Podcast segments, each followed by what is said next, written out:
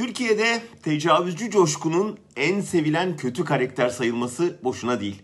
Korkarım hem erkekler arasında hem de devlet katında ciddi bir tecavüzcü sempatisi var. AKP dönemi yargısı tecavüzcüye ceza indirimi kararlarıyla ün yaptı. Bir sürü akla ziyan gerekçeyle bağışlandı tecavüzcüler. Tecavüzüm yarım kaldı diyen çıktı. Mahkemede kravat takan çıktı. Tecavüz ettim ama kızın ruh sağlığı bozulmadı raporu bulan çıktı. Bakire değildi. O da cilve yaptı. Rızası vardı. Hepsi ceza indirimi gerekçesi yapıldı. 18 yaşından küçük kızlara tecavüz etmekten mahkum olan tecavüzcüleri tecavüz ettiği kızla evlenmek koşuluyla salı vermek üzere yasa hazırladılar. Sonra tecavüze uğrayanlar suçlanmaya başladı. O da gecenin o saatinde ne arıyormuş dışarıda? E niye içki içmiş? Niye mini etek giymişler yayıldı? Devlet adeta tecavüzcüye garantör oldu.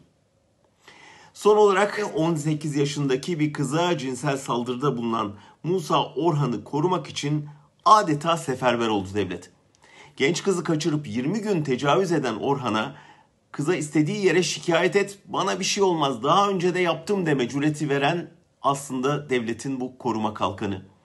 Siirt Suh Ceza Mahkemesi'nin serbest bırakma kararı, intihar eden kızın ölümü, evladını yitiren ailenin feryadı ve sonunda da sosyal medyada çığ gibi büyüyen tepki dairesi dalgası sayesinde bir yakalama kararına dönüşebildi nihayet.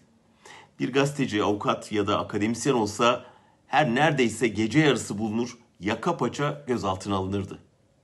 Bu karartma, bu kollama kimine göre mazlum Kürt tecavüzcü asker olduğu için, kimine göre tecavüzcü bozkurt işaretiyle poz verdiği için, kimine göre de bir kez tecavüzcüler tutuklanmaya başlanırsa arkası gelir endişesinden.